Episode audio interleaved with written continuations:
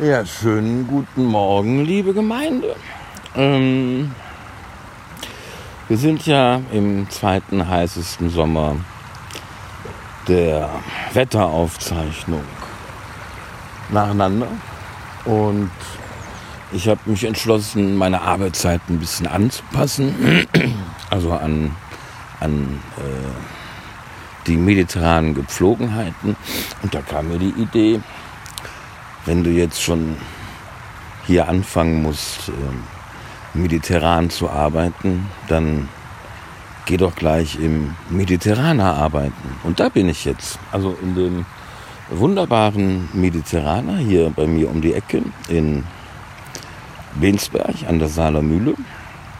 Und das hier ist wirklich wunderbar kühlender Pool für diese Hundstemperaturen, die wir die letzten Tage hatten. Aber eigentlich will ich euch ja was erzählen über die letzten 100 Tage, also sprich die zweiten 100 Tage, die besten im Westen, im Osten nur kosten. Und auch über die, wo wir jetzt schon drin sind, die dritten 100 Tage meines kleinen Podcasts.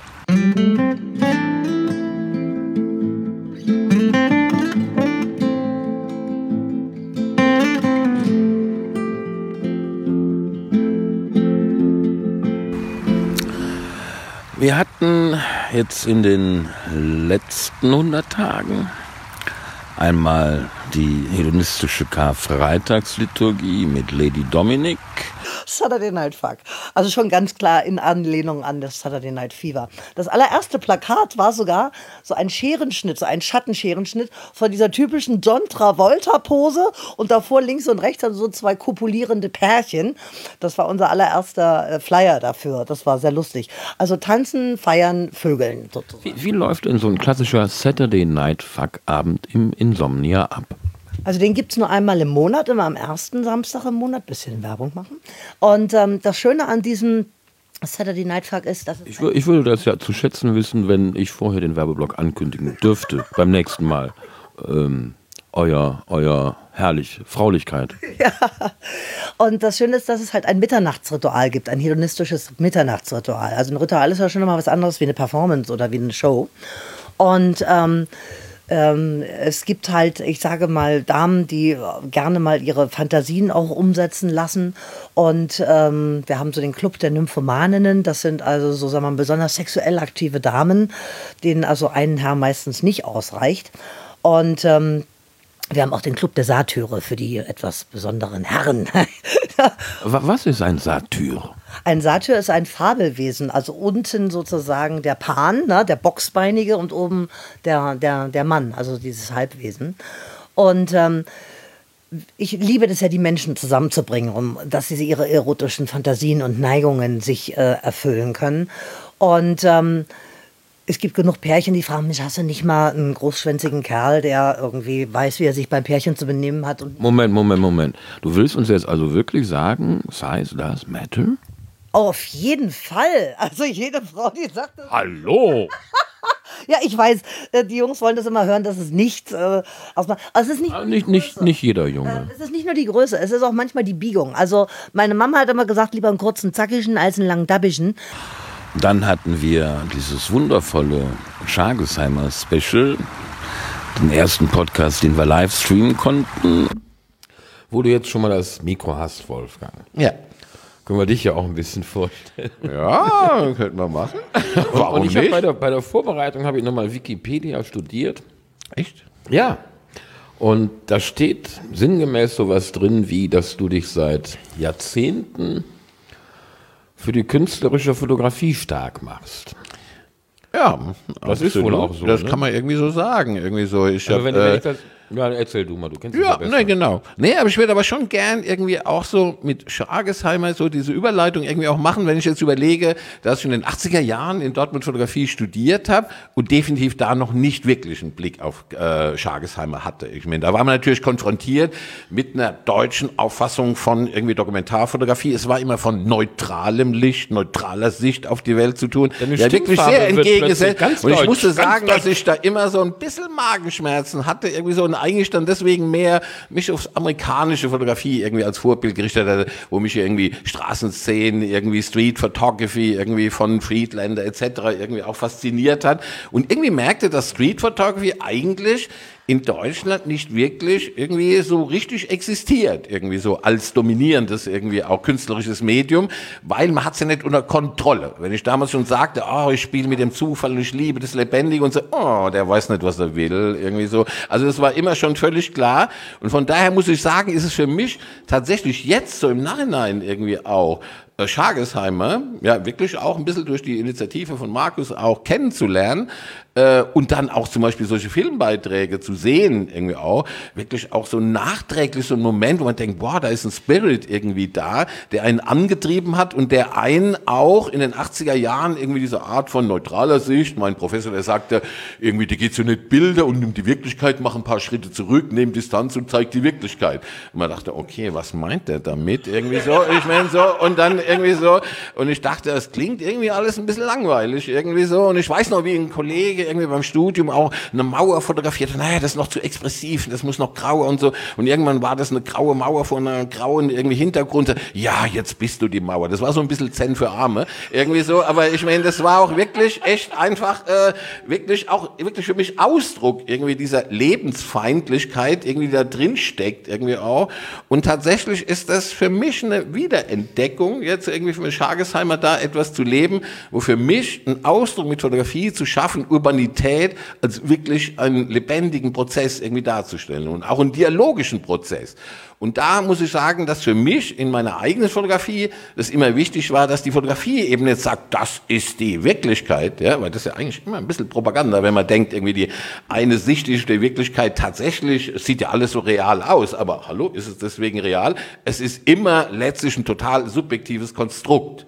Und es ist einfach wichtig, es als solches zu zeigen, irgendwie auch. Und äh, dann hatten wir auch noch den Michael Buleier, den VHS-Leiter hier in Bergisch Gladbach. Mir fällt gerade ein und auf, dass wir beiden Besserwessis uns ja gerade eben äh, ziemlich lächerlich gemacht haben, glaube ich. Wir haben sozusagen in das gleiche Horn gestoßen und gesagt, dass in Ostdeutschland ja vielleicht durchaus diese Mentalität, der Staat müsse es schon richten, vorherrsche. Von Ihnen nehme ich es an, von mir weiß ich es. Ich habe kein bisschen daran gedacht, dass es die Ostdeutschen waren, die die bisher einzige friedliche Revolution hingekriegt haben gegen den Staat, also aktiv geworden sind. Das könnten wir denen jetzt äh, nachmachen. Die jüngste Generation probiert das gerade jeden Freitag. Das war jetzt eine gute Kurve, da gratuliere ich Ihnen zu. Ja, ja da entsteht gerade was, äh, was vielen Älteren, so habe ich den Eindruck, Schwierigkeiten macht, das genau einzuordnen. Es ist äh, von Erwachsenen immer wieder beklagt worden, dass Jugendliche unpolitisch seien. Wobei dann das unpolitisch Sein immer verwechselt worden ist eigentlich mit was anderem, nämlich dass Jugendliche nicht mehr so bereit sind, in politischen Parteien sich zu engagieren, aber durchaus politisch denken und arbeiten, allerdings immer nur eher projektbezogen und da auch große Interessen haben, etwas umzusetzen. Und nun passiert so etwas wie eine politische Jugendbewegung. Und anstatt froh zu sein, dass dann Jugendliche sich politisch engagieren, wird so eine Bewegung dann erstmal wieder lächerlich gemacht. Da muss ich auch ganz kurz in eigener Sache meinem neuen Dudesfreund sagen, hör mal Christian, da hast du echt, da hast du echt äh, einen Vogel abgeschossen. Guck doch mal, dass du demnächst äh, vielleicht morgens schon was isst und nicht immer abends erst. Unterzuckerung, da, da macht man manchmal Sachen, da sagt man welche, die man vielleicht am, am nächsten Morgen, wenn man was gegessen hat, gar nicht mehr gesagt haben möchte, oder? Also, ich, äh, Ich, ich habe gestern gehört von einem guten Freund, Harald Lesch, der ja, sag ich jetzt mal, über viele Zweifel erhaben ist, was ähm, blindes Revoluzertum angeht. Der ist wohl mal gefragt worden kürzlich, ob er denn wohl auch Professor geworden wäre, wenn er freitags nicht zur Schule gegangen wäre. Woraufhin Herr Lesch lakonisch antwortete, ja. Ja, und ich kann mir auch vorstellen, dass es äh, durchaus, was die Jugendlichen jetzt am Freitag, am Freitag machen, nämlich nicht zur Schule gehen, sondern zu protestieren, für sie eine Form ist auch zu lernen, wie man Herr oder Frau von Verfahren sein kann, beziehungsweise wo man wo man schafft, seine eigenen Bedürfnisse nach außen zu artikulieren. Das sind ja nun mal auch Lernprozesse.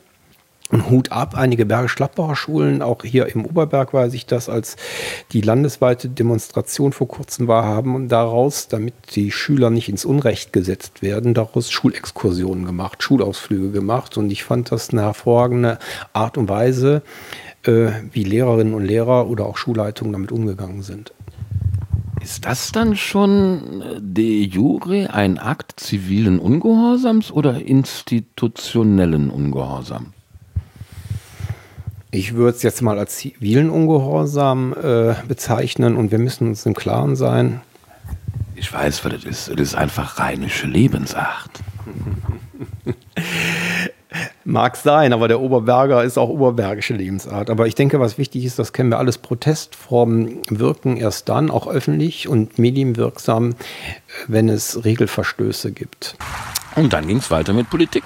Also mit dem Lutz Urbach, Bürgermeister, auch hier in Bergisch Gladbach.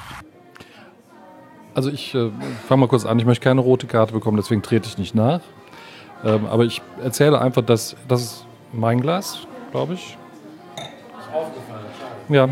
Ähm, ich habe Reaktionen aus unserer Partnerstadt bekommen. Ähm, ganz, ganz warmherzige, freundliche von der Bürgermeisterin dort und anderen Ansprechpartnern die sehr schade finden, dass ich nicht nochmal kandidiere. Und wir haben uns äh, dann aber hin und her geschrieben, dass unsere Freundschaft, die Liebe, die zwischen uns besteht, dadurch nicht beeinträchtigt wird und dass wir weiter in Kontakt bleiben. Punkt eins. Punkt zwei, ähm, das ist vielleicht auch ganz interessant. Es, äh, Bergisch Gladbach war die zweite deutsche Stadt überhaupt mit einer Partnerstadt in Palästina.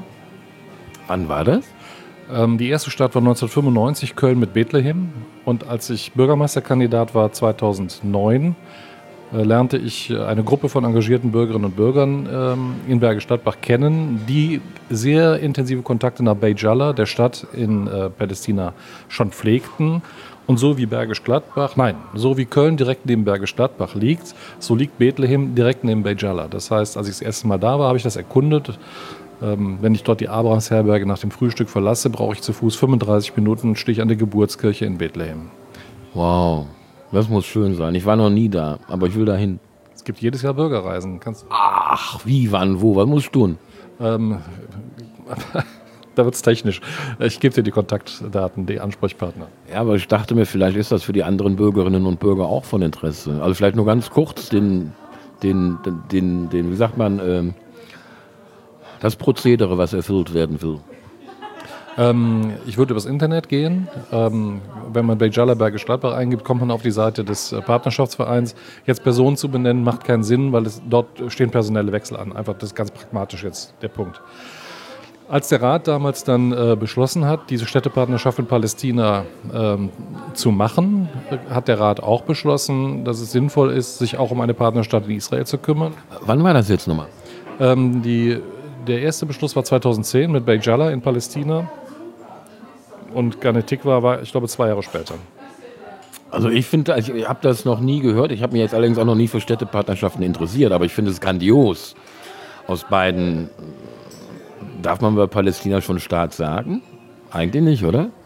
So politische Bewertungen. Ne? Äh, jedenfalls also aus beiden Konfliktgebietskörperschaften äh, sich Partner zu suchen, ist also ja Hut ab. Es gab da auch wirklich bewegende Momente in, in der Zeit. Also zunächst muss man sagen, ähm, nachdem wir die Städtepartnerschaft mit Benjala abgeschlossen hatten, hatte ich Besuch von einer Gruppe der Deutschen Beamtenbund Jugend. Und die brachten das schönste Geschenk mit, was ich äh, als Bürgermeister je bekommen habe.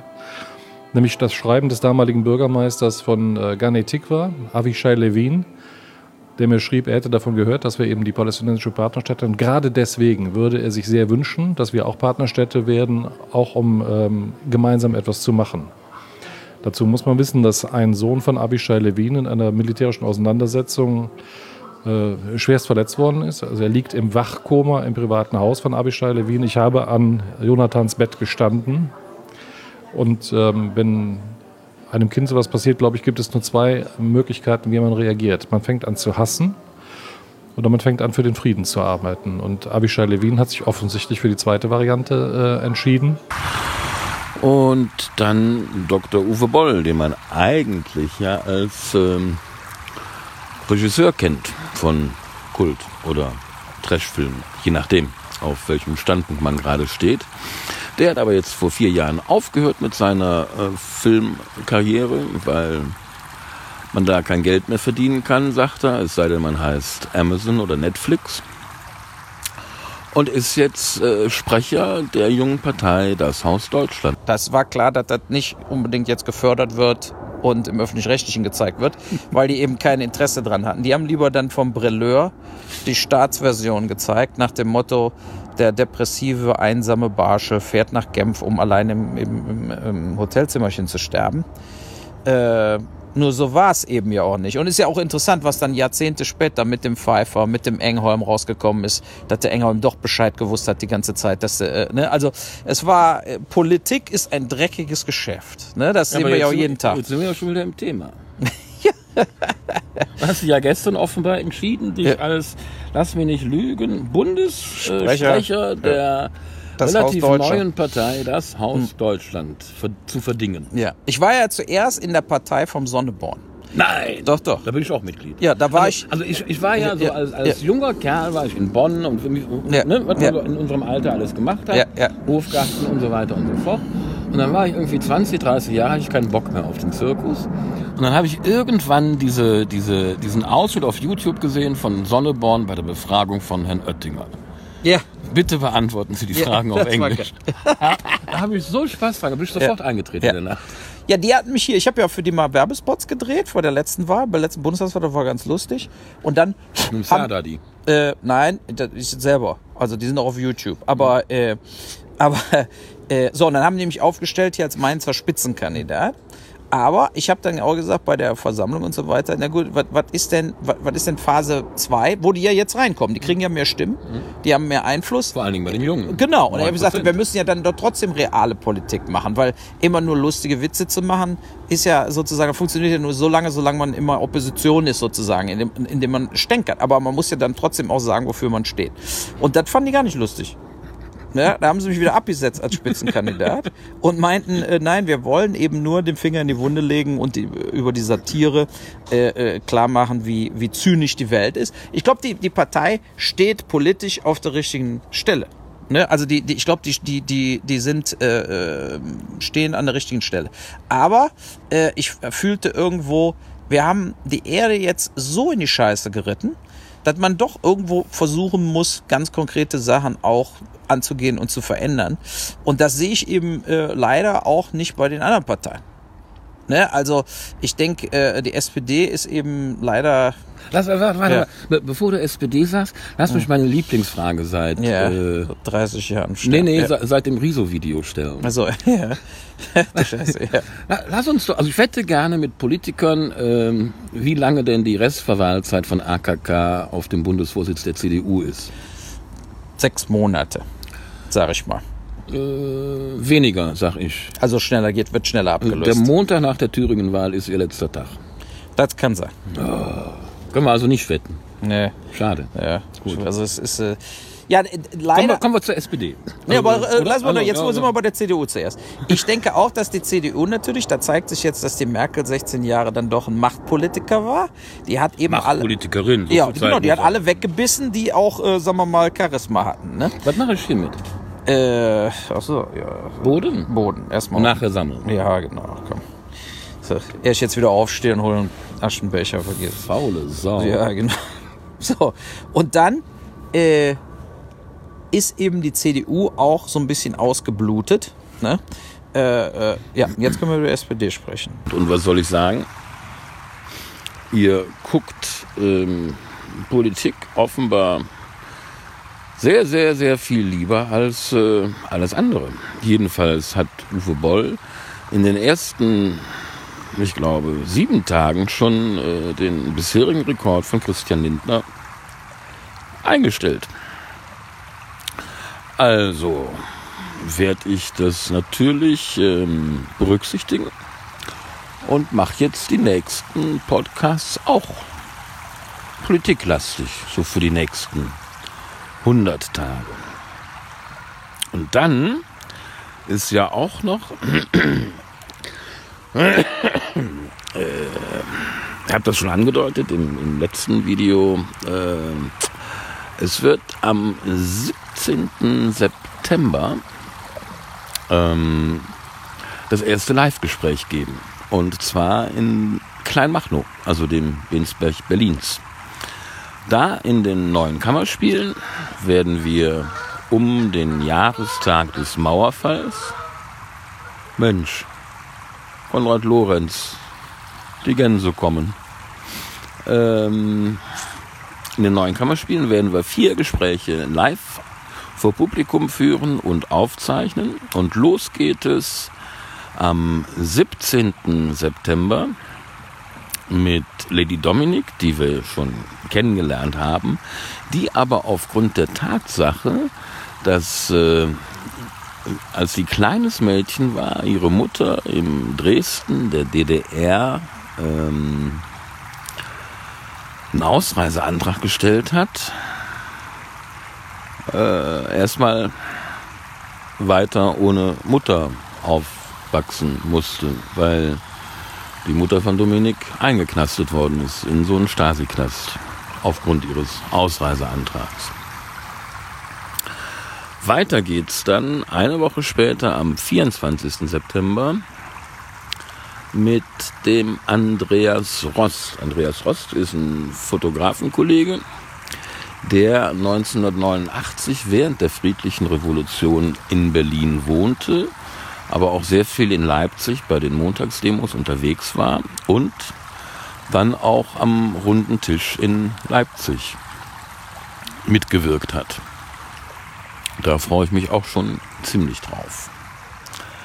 Ja, das glaube ich soll für den Moment auch reichen. Äh, vielleicht sage ich noch, dass ich diese Woche, diese Woche schon, werde ich mich im dritten Anlauf versuchen, näher mit der Fridays for Future Bewegung auseinanderzusetzen. Ich ähm, habe mich also angemeldet auf deren Sommerkongress, der jetzt in den Ferien in Dortmund stattfindet. Erstmal werde ich fragen, warum es überhaupt Dortmund geworden ist. Jedenfalls haben sie da so ein Riesengelände angemietet und machen Workshops und äh, Vorträge und Panels und hast du nicht gesehen. Also Mittwoch Mittag geht's los mit der Anreise und dann haben wir Donnerstag, Freitag, Samstag, Sonntag vier Tage volles Programm. Freitag wird natürlich der ganz normale Streik dann in Dortmund stattfinden. Aber was heißt schon normal bei der Bewegung, die alles andere als normal ist? Na, jedenfalls bin ich mal sehr gespannt ob ich da ähm, eine interessante Gesprächspartnerin finde. Was ich sehr hoffe, denn im Grunde, im Grunde finde ich diese Bewegung echt grandios. So viele junge Leute mit so einer Macht, so konsequent und so lange jetzt schon auf die Straße gehen und ja nur auch im Moment noch nichts Zählbares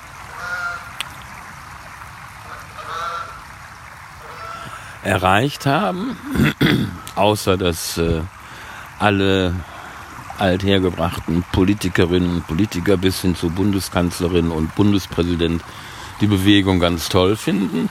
Aber das Klimakabinett zum Beispiel mit seinem tollen Namen hat äh, zwar schon getagt, aber irgendwie nichts vorzuweisen. Naja, wir werden sehen. So, ich glaube, das kann uns auch für den Moment reichen. Und äh, ich fange dann jetzt mal an mit meiner ausgedehnten Siesta hier an diesem wundervollen mediterranen Ort mitten im ehemals gemäßigten Deutschland. Ups.